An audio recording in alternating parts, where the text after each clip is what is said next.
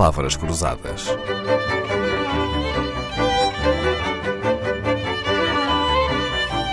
Porque quase tudo é uma questão de semântica.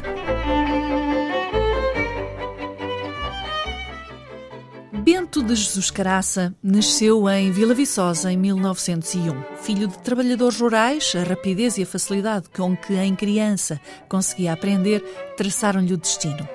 Começa a escola em Vila Viçosa, segue para Santarém e, aos 13 anos, muda-se para Lisboa, onde acaba o Liceu Pedro Nunes aos 17, em 1918. Eram os anos da Primeira Guerra Mundial. Matricula-se no Instituto Superior de Comércio, atual ISEG, e começa a dar aulas na faculdade logo aos 18 anos. Estava no segundo ano. Já licenciado, vem a ensinar matemáticas superiores, análise infinitesimal, cálculo das probabilidades e as suas aplicações. Começa aí uma carreira académica brilhante, regendo a cadeira de matemáticas superiores álgebra superior, princípios de análise infinitesimal e geometria analítica. Isto até à sua demissão compulsiva em 1946. Bento de Jesus Caraça não se ficou pelas matemáticas, teve uma vida política, assumido comunista, foi contra a guerra e contra a ditadura, mas proíbem-lhe a docência no ensino público ou no privado. Preso três vezes pela PIDE, envolveu-se na candidatura de Norton Matos à presidência da República. Foi fundador da Sociedade Portuguesa de Matemática e criou o primeiro centro de estudos de matemática em Portugal, através do qual subsidiava bolseiros e porque dizia Bento Jesus Caraça, queria combater o isolamento científico português. Morreu muito novo, em sua casa, com 47 anos. Uma vida curta, uma obra longa. Além de ter sido o mais brilhante matemático português, organizou conferências e cursos onde misturou a matemática com o comércio, com a cultura, com a arte e com a pedagogia. Olá, professor João Caraça, quanto do seu conhecimento, e que é muito, lhe foi transmitido pelo seu pai? Uh, bom, uh, uh, essa é uma, é uma pergunta difícil porque o meu pai morreu muito cedo e eu era, era, era pequenino, tinha dois anos e meio. Portanto, uh, houve muito conhecimento dele que não pôde ser transmitido, porque o conhecimento tem várias uh, características. E então não se transmite pelos genes? não, não se transmite pelos genes. É bom saber. é bom saber. Não, uh, não, quer dizer, há, há, muita coisa que se transmite pelos genes e, e algumas, algumas uh, digamos, algum, alguns talentos se poderão transmitir pelos genes, isso é verdade. Os economistas costumam considerar dois tipos de conhecimento: o conhecimento tácito e o conhecimento codificado. O conhecimento tácito é aquele que se transmite sem ser por palavras, por linguagens. E o conhecimento codificado é aquele que se transmite através de linguagens, de palavras, de códigos, etc. Ora bem, hum, eu trabalhei muito uh, com, neste tema e uh, pareceu a mim e, às pessoas que comigo trabalharam que convinha introduzir ainda um terceiro nível, uh, para além do, do, ou seja, um terceiro nível dentro do conhecimento codificado, que é o, conhecimento de, de, de, linguagens muito sofisticadas, uh, por exemplo, matemática, física, uh, a ética, uh, a filosofia, um conhecimento muito sofisticado com linguagens muito, muito trabalhadas e, portanto, com, muita, com muitas interações. E, portanto, temos, fim de contas, três tipos de, de, de, conhecimento: o conhecimento tácito, o explícito, não é? Que é o codificado, e o disciplinar.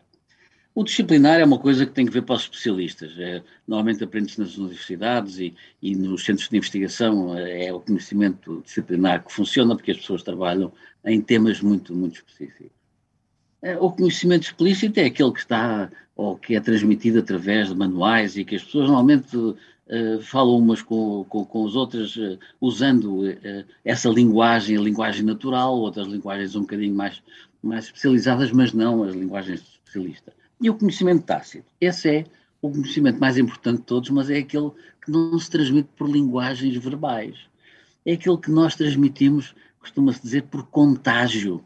Os ingleses dizem até por exposure. As pessoas encontram-se e aprendem com os outros por uh, semelhança, por imitação, por, uh, por uh, uma transferência de, de senso, sensitiva, talvez, ou, ou, uma coisa desse tipo.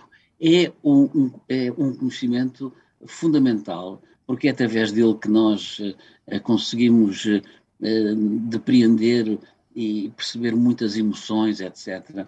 E é o conhecimento mais básico que nós temos quando nascemos. Um, um tipo de conhecimento tácito, enfim, toda a gente conhece, é o andar de bicicleta.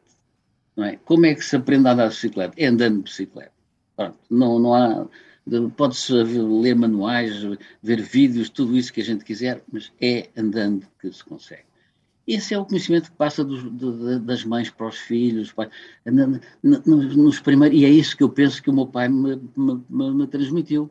Uh, digamos, na, naqueles dois primeiros anos, ou, ou, quando a pessoa está no berço, está completamente atenta, não é? E, e preparada para receber tudo aquilo que, neste caso, a mãe ou o pai ou as pessoas mais chegadas transmitem não é? Os risos, as falas, aquelas coisas todas com que a pessoa começa a aprender na vida. Portanto, o que eu penso é que o meu pai me transmitiu com certeza uma base uh, para a vida, uh, uh, mas a partir daí, enfim, pronto, ele deixou de existir e, portanto, tudo mais que eu aprendi foi através, olha, de muitas coisas que ele escreveu, de muitas pessoas que ele, que ele conheceu e que foram meus amigos e que me acompanharam, uh, e por aí adiante, e depois muitas coisas que eu próprio também fui descobrindo no meio dos papéis dele.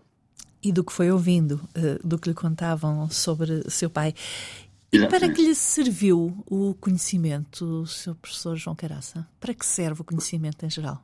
O conhecimento, bem, o conhecimento é a nossa representação da realidade. Sempre que vemos qualquer coisa, sempre, eu estou a dizer vemos, mas é sempre que nos acontece qualquer coisa, sempre que temos uma interação com a realidade, nós temos uma, uh, uma, uma, posição no cérebro, há uns neurónios que, que, disparam ao mesmo tempo, provavelmente, e que formam uma configuração que tem que ver com esse acontecimento. Isso, se for um acontecimento marcante, nós até uh, podemos registá-lo na memória. E, portanto, o conhecimento é, na realidade, uma uma maneira que nós temos de não só nos guiarmos no mundo, porque é a nossa percepção da realidade e, da, e, dos seus perigos e das suas vantagens e, de, e das, das, suas alegrias, etc., como também de memorizar uh, acontecimentos que poderão servir-nos de guia também, também no futuro. A melhor forma de transmitir conhecimento é fazer como o Bento de Jesus Caraça, torná-lo fascinante, atraente e claro. Palavras Cruzadas, um programa de Dalila Carvalho.